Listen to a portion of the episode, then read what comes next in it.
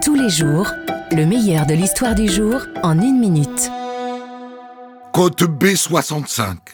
Rapport du collège d'experts psychiatres. Page 20. Fabienne Cabot déclare.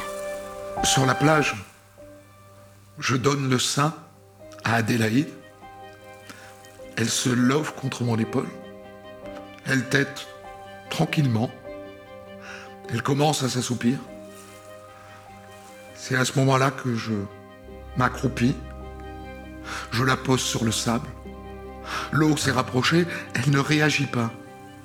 Elle dort. Je lui demande pardon. Je reste encore près d'elle. Je me mets à pleurer. Je sens l'eau qui monte. Je m'éloigne.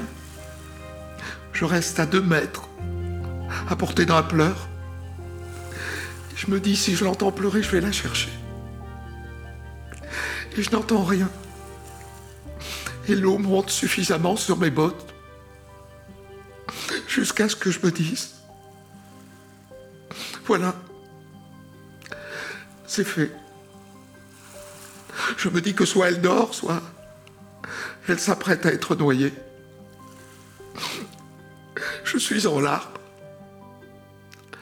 Je sanglote.